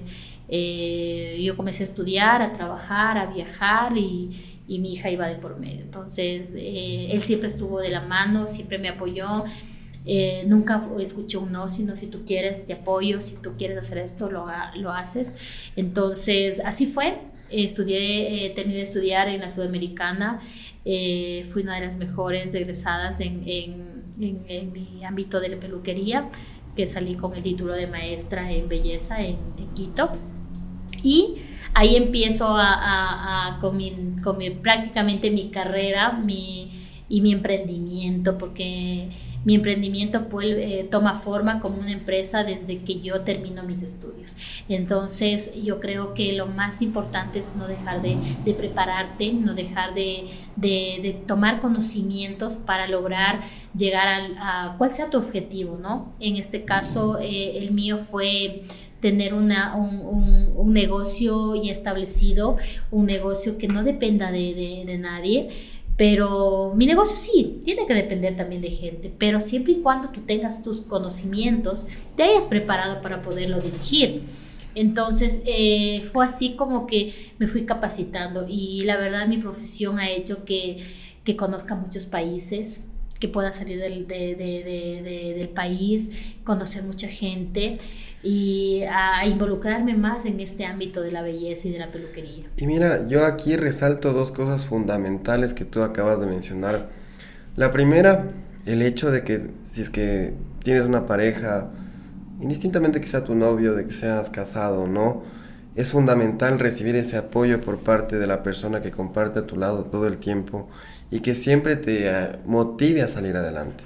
Que sea una persona que sume en tu vida y por sobre todas las cosas no te ponga barreras para tú poder cumplir tus sueños. Y el segundo punto importante, que creo que ya es un factor común de los emprendedores y es el hecho de que te capacites constantemente, de que te vayas especializando en el giro del negocio en el cual tú estás involucrado, de que sigas viendo nuevas tendencias, nuevas formaciones, para que tú puedas ir rompiendo un mercado y sobre todo diferenciándote de la competencia, que tú muy bien lo hiciste y gracias a ello pues estás donde estás el día de hoy, mi Pati. La verdad es que sí, yo creo que eh, un buen consejo o, o, lo que yo viví es que la persona que está a tu lado tiene que ser un apoyo al 100 eh, yo podía quedarme con mi esposo que ya tenía su profesión, teníamos todo, nos daban donde él trabajaba, me daban su casa, me daban un carro, tenía empleada, me podía haber quedado ahí, pero literal mi sueño era eh, tener algo mío. Siempre era de las personas que tenía en mente tener un negocio, eh, tener algo que yo no pueda depender de la otra persona, siempre. Entonces, eh, la verdad es que le apunté mucho a mi negocio, tomando en cuenta que cuando yo me embaracé, casi a los dos años de, de haberme casado, tenía un riesgo de perder a mi bebé y mi esposo ahí. Fue la primera vez que él me dijo que que lo pare. O sea, no me dijo cierra o deja, pero dijo para porque es mi hija, tienes que tomar reposo y tal cosa. Entonces ahí es cuando Patricia dice, sí, está bien, dejo encargado mi negocio a una empleada, eh, a una colaboradora mía y yo eh, guardo reposo para poder dar a luz y tener a mi bebé. Pero mira que esto me trajo muchos problemas, porque eso también es algo que me marcó la vida. Como dice, eh, fueron eh, etapas que, que, me dejaron muchas, muchas, muchas de... lecciones. elecciones, sí, muchas lecciones muy fuertes, porque yo recién queriéndome graduar, estaba embarazada eh, y, y aparte de eso tuve que dejar mi negocio por reposo y regresar y saber que regresas y tu negocio ya no estaba produciendo lo mismo. Porque en realidad los, realmente cuando tú dejas tu negocio y, y no le pones a alguien al frente, tomas el riesgo de que alguien te puede perjudicar o realmente yo aprendí que no debo confiar en la gente. Como dice el dicho, no, el ojo del amo engorda el caballo. Así es, entonces. Y mira que en realidad es cuando yo le dije a mi esposo cuando yo di a luz, le dije, por favor, dame una oportunidad de volver a intentarlo, porque yo amo esto, me gusta, déjame hacerlo. Y, y, me, y él y yo recuerdo que me dijo, inténtalo un mes, porque en realidad ya no te estaba saliendo para el arriendo, ya no te estaba saliendo para esto, cuando mi negocio era el que me dio a mí todo lo que antes de casarme. Entonces yo decía, ¿qué está pasando? Y sí, sabes que cuando yo regresé con mi bebé en brazos, eh, viajábamos todos los días con mi bebé y, recuerdo que yo comencé a quedarme jueves y viernes, eh, jueves de día y me quedaba viernes y sábado para trabajar aquí en Atacunga porque yo vivía en ese entonces en Amaguaña. Eh, comencé a quedarme y comencé a ver que en realidad, sí, la verdad es feo decirlo, pero sí me estaban robando, esa es la palabra. Eh, había clientes que me decían, eh, me vengo a arreglar esto y ya dejé pagando a mí la anterior semana esto, esto y otro, y cuando yo decía cuándo se hicieron y no aparecía, entonces dije no, o sea, algo estaba pasando ahí. Entonces ahí es cuando yo comencé a volver a retomar mi negocio con mi hija, me acuerdo que a mi bebé le bañaba en el cabezas me quedaba a dormir, unía las, las, los dos taburetes que habían en, en, en, mi peluquería, no en mi peluquería porque todavía había... Eh, el, el, eh, se podía decir la, con lo que yo empecé con las uñas, entonces había esos butacas chiquititos, yo le unía y dormía con mi hija ahí, le bañaba a ella en el lavacabezas eh, y yo cogía un balde y me bañaba eh, al lado de la puerta de la Lanford para que el agua se vaya hacia la calle y me bañaba ahí y yo abrí el negocio. Entonces comencé así y yo le volví a dar nuevamente el otro enfoque a mi negocio conmigo y comencé a ver que en realidad eh, estaban mis clientes, estaban, lamentablemente perdí clientes y otra cosa que me di cuenta que, que realmente no estaba siendo leal, no había una persona leal conmigo. Entonces, y lo peor de todo era esto que también fue la, eh, recién empezando, terminando mi carrera y que alguien te denuncie porque no, no estaba afiliado, no estaba no sé qué, no sé cuánto, eran las primeras personas que creo que me, creo que me, me, me denunciaron que en ese entonces tuve que pagar ni sé cuánto, puedes imaginarte el desconocimiento me hizo pagar factura, esa persona me denunció porque no le había afiliado, no había tenido, eh, y porque obviamente yo le tuve que reclamar y le dije que qué pasó aquí, qué estuvo pasando y toda la cosa, y y bueno, pues la verdad es que es algo que tuve que aprender para que hoy en día pueda hacer las cosas correctamente. Y bueno, pues la vida te enseña que tienes que no confiar, tienes que aprender a sobrellevar las cosas y realmente a respaldarte ahora en la actualidad con, con, con documentos, con papeles, porque ahí para mí en ese entonces aún la palabra tiene, tiene, tiene poder, la palabra para mí es mejor que un, firmado, algo así. Un contrato. Es un contrato, para mí la palabra tiene que ser leal, uno tiene que ser de palabra. No, mira, y qué importante por destacar aquí para los emprendedores, porque obviamente siempre es difícil emprender, el mismo hecho de que como siempre hablamos, somos todólogos cuando tenemos que hacer todo, y obviamente pues ahora más que nunca el tema legal es fundamental, ¿no? Porque tú puedes tener todas las ambiciones, todas las ganas de crecer a veces, tal vez ni uno mismo tiene un sueldo, ¿sí? Pero obviamente tienes que cumplir con tus colaboradores.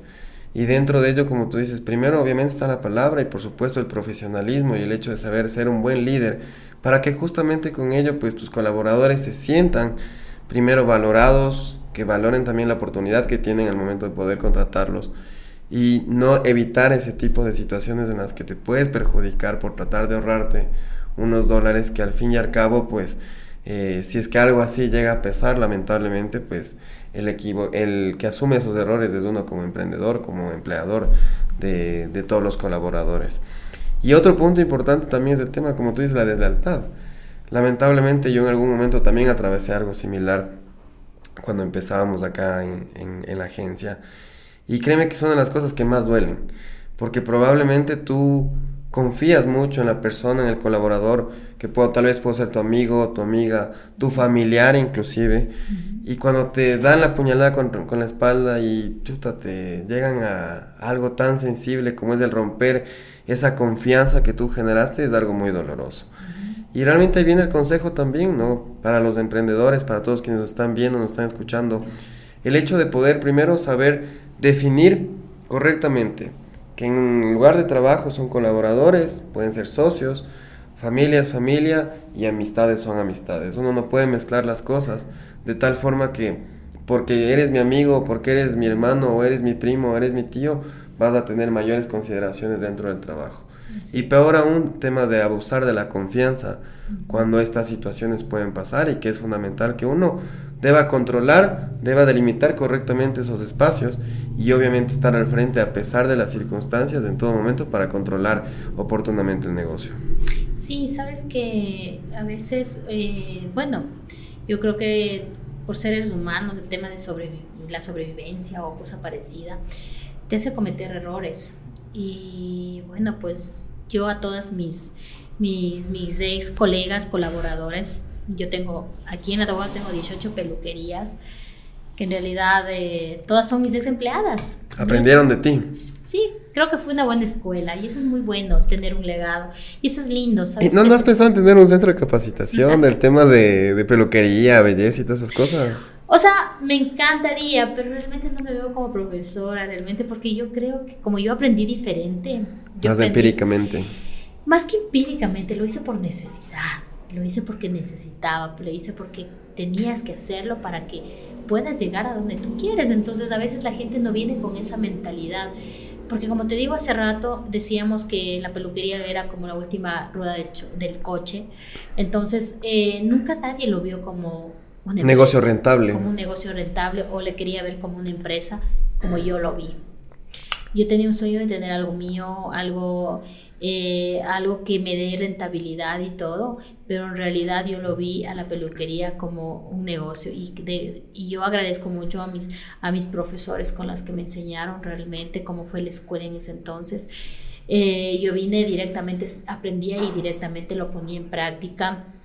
Fue una persona que lo asesoraba, lo decía lo que le iba a quedar bien, no era como que venías y qué se va a hacer o qué quiere. Entonces, tenías una confianza, un feeling con esa persona, una asesoría donde tú podías dar eh, eh, esa, esa, mm, esa forma de, de, de, de, que tú sentirte eh, en un lugar y que te sientas cómodo y que sientas que te están preocupado por ti. Y que haya un criterio técnico sobre todo, porque de pronto era un corte y tú tenías la cara muy gordita y no te quedaba. Entonces ahí viene la asesoría y el profesionalismo bajo la formación que tú tuviste. Y, la, y ser sinceros. Por supuesto. Ser sinceros, porque a veces uno le ve como todo como tema eh, eh, eh, económico, no vas, nuestra profesión va más allá de eso, porque tú vas, vas a, pones parte de tu, de, tu, de tu vida, ellos ponen parte de tu confianza en, en, tus manos, entonces porque es tu imagen, es como tú le vas, a, porque esa persona tiene que salir renovada, viene acá porque quiere sentirse diferente, entonces ahí va el papel, fue un papel muy, muy importante, ¿cuál es la diferenciación que tú quieres hacer? Entonces, ¿cómo vienes de enfocado? Entonces, mi idea fue eh, hacer las cosas diferentes. Siempre hacer las cosas diferentes. ¿Qué es lo que no hay aquí? ¿Qué es lo que no tiene? Y la tacunga a veces me da eh, pena decirlo, pero sí, nos falta mucho. Tener empatía con la gente, eh, ponerte en los zapatos de otra persona, eh, hacerlo con gusto las cosas, no por el tema económico, no solo por la rentabilidad, sino porque lo haces de corazón. Y cuando tú quieras emprender en algo, hazlo porque te nace, porque no es un trabajo, lo disfrutas. Yo, hago, eh, yo al rato de estar con mi cliente lo disfruto. El saber que él viene y quiere conversar conmigo, quiere cambiar su look, o yo lo puedo asesorar en algo luego porque lo siento, lo quiero. Y si algo no te queda, te lo voy a decir. No, no te puedo hacer por esto, por esto, por esto. Pero siempre va a haber esa confianza con el cliente. Y mira qué importante lo que tú dices, justamente el hecho de que, ¿cómo tal vez pudiste sobrellevar el tema de que tus propias colaboradoras se hayan puesto peluquerías al lado tuyo o en toda la ciudad? Pero tú marcaste aquí un valor fundamental dentro del hecho de hacer empresa, que es la diferenciación. Y justamente el valor agregado que tú das a tu cliente, de tal manera que se sienta único, que se sienta consentido, que se sienta como que fueras tú la mamá y que le estás cuidando al hijito o a la hijita. Eso es único y realmente creo que eso ha hecho que Airbrush como tal crezca de una manera exponencial. Porque créeme, yo pienso que puede ser la única peluquería y más que una peluquería, un centro estético, ahora como tal, tenga esos valores de diferenciación tan marcados que justamente a eso viene la pregunta, ¿no? ¿Tú llegaste a tener algún mentor, eh, más allá de la formación académica, en el cual tú decías, yo le veo a este estudio em, como un referente, como un ejemplo a seguir, en el cual yo, así me quiero parecer? No, sabes que realmente no. Tener un mentor así no. Sí, tuve una buena escuela, te puedo decir que no nos hicieron, en la escuela donde yo estuve no nos vieron como que ponte la peluquería y por, por sobrevivencia nada más, sino tuve una escuela donde me enseñaron que eso puede ser algo empresarial y realmente lo seguí al pie de la letra, eh, poniendo el corazón en todo lo que tú haces.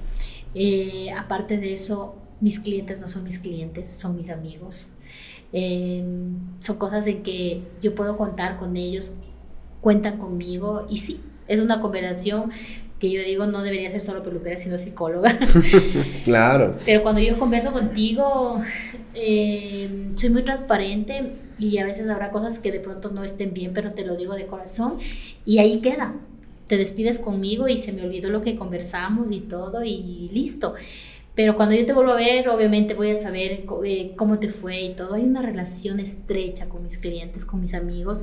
Y, realmente fue difícil emprender en la Tacunga y creo que a todos les pasa eso porque realmente no se arriesgan, no le apuestan a mi ciudad. Y yo de antemano eh, te felicito porque no toda la gente le apuesta acá.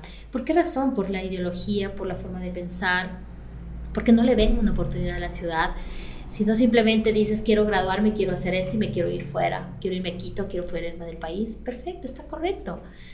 Pero yo creo que las personas que nos quedamos nos toca la parte más fuerte, porque tienes que empezar de cero y educar. Educar, a mí me tocó educar hasta decirle al cliente, ¿sabes qué? Tengo que lavarte el cabello para yo cortarte.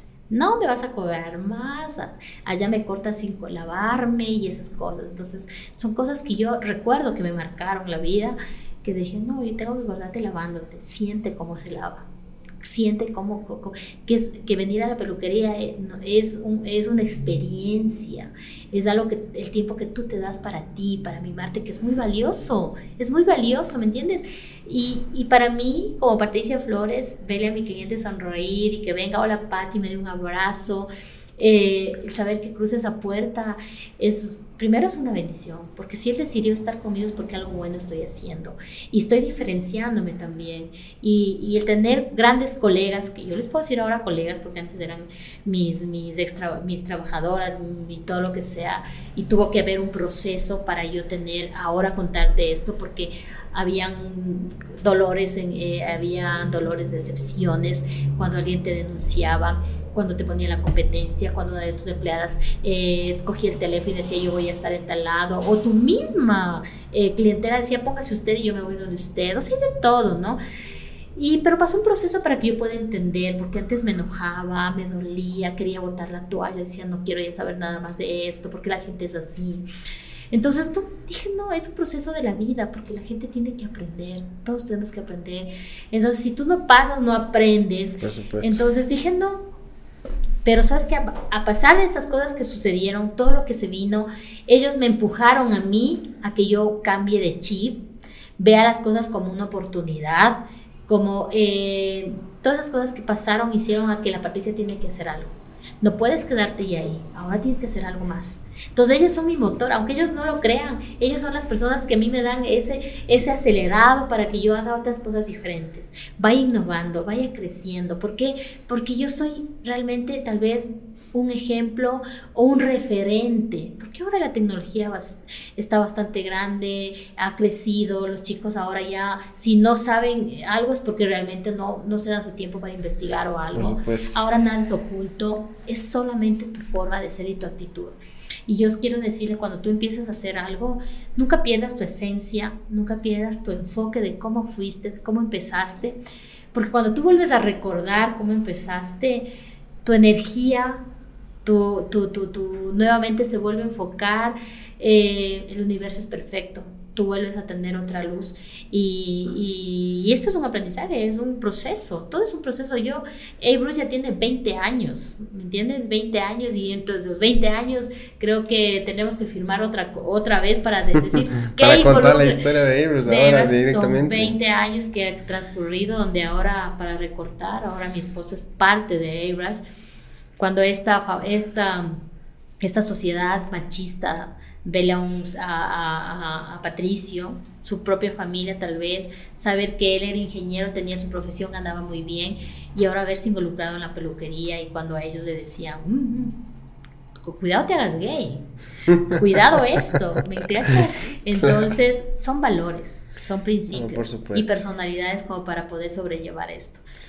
No, qué, qué espectacular, mi Pati, la verdad, poder conocer toda esta historia de, de crecimiento, que a mí, créeme, en lo personal me llena mucha motivación, porque eres un ejemplo a seguir. Gracias. Eres un ejemplo para mí y creo que para muchos quienes te estamos viendo y quienes nos están escuchando en este momento y que de seguro van a tomar esas lecciones que tú les estás mostrando en este momento y contándolos desde el más profundo de tu corazón te abriste aquí en este podcast para contar algo que realmente es bastante difícil de sobrellevarlo.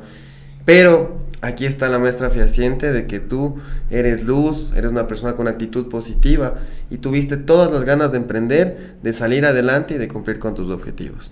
Finalmente, Patti, y antes de que se vaya esta pregunta que quería hacer, ¿qué sentiste tú cuando inauguraste ya el, local actual de Ebros y lo viste así, wow, como, como soñabas cuando eras niña?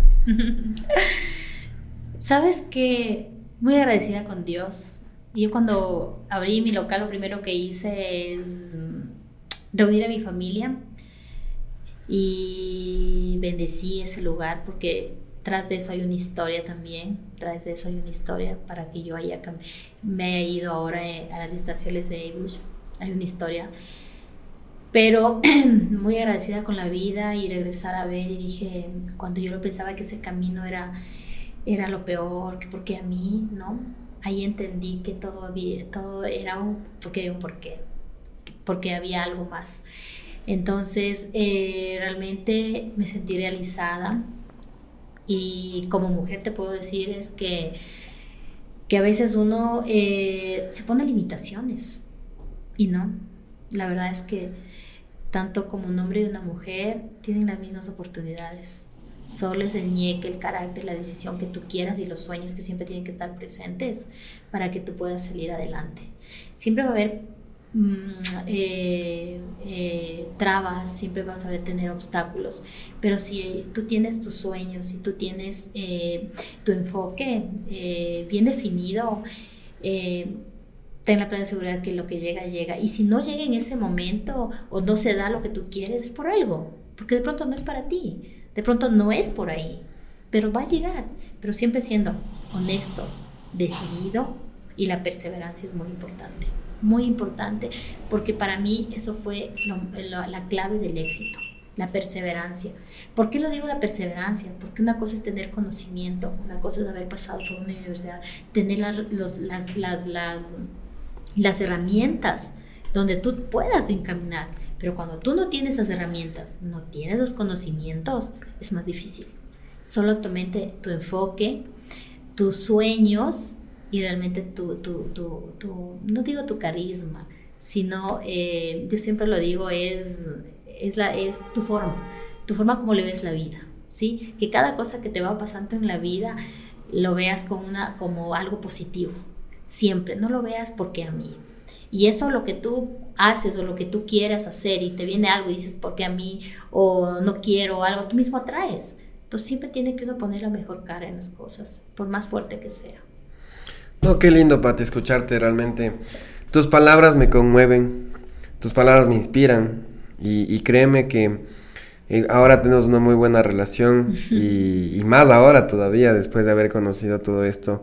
Como te digo, me siento muy motivado, más empoderado todavía de que este espacio de este podcast que estamos haciendo es justamente para que toda la comunidad de emprendedores, de los jóvenes que quieren emprender en un nuevo proyecto, que quieren tener su propio negocio, que valoremos primero lo que somos como personas, que aprovechemos cada oportunidad que nos da la vida, que seamos agradecidos de lo que tenemos, porque hay muchas carencias también. Pero el hecho de que podamos eh, respirar, podamos tener un techo, un hogar, el pan de cada día es fundamental para que nosotros ya poder sentirnos afortunados. Y pues, cómo no, para todos los emprendedores que puedan aprovechar este espacio de inspiración, de motivación, para que lo crean. Sí, aquí está una persona, una mujer empoderada que la logró romper, la sigue rompiendo y de seguro pues Euros tendrá grandes expectativas para, para muchas cosas a nivel nacional, que de hecho ya está en Cuenca, también tiene una sucursal en Cuenca y eso es importantísimo y es un claro ejemplo de que las cosas con dedicación, con pasión, con esmero, y con actitud positiva se las puede lograr. Así que mi Pati, muchísimas gracias. Y pues, por supuesto, recuerda seguirnos en todas las redes sociales, en todas nuestras plataformas. Suscríbete a nuestro canal, activa la campanita para que te lleguen todas las notificaciones de nuestro podcast. Y por supuesto, pues recuerda darle mucho amor, comenta qué te pareció este post y cómo no, pues agradecer también a todos los emprendedores que nos motivan también a seguir haciendo este tipo de contenido. Y de igual manera a mi equipo de producción que se esmera cada día por hacer mejor las cosas, a mi familia también que me motiva y por supuesto pues a todos los patrocinadores que hacen posible este espacio. Eh, por mi parte agradecerles y recuerden siempre, salgan a romper la carajo.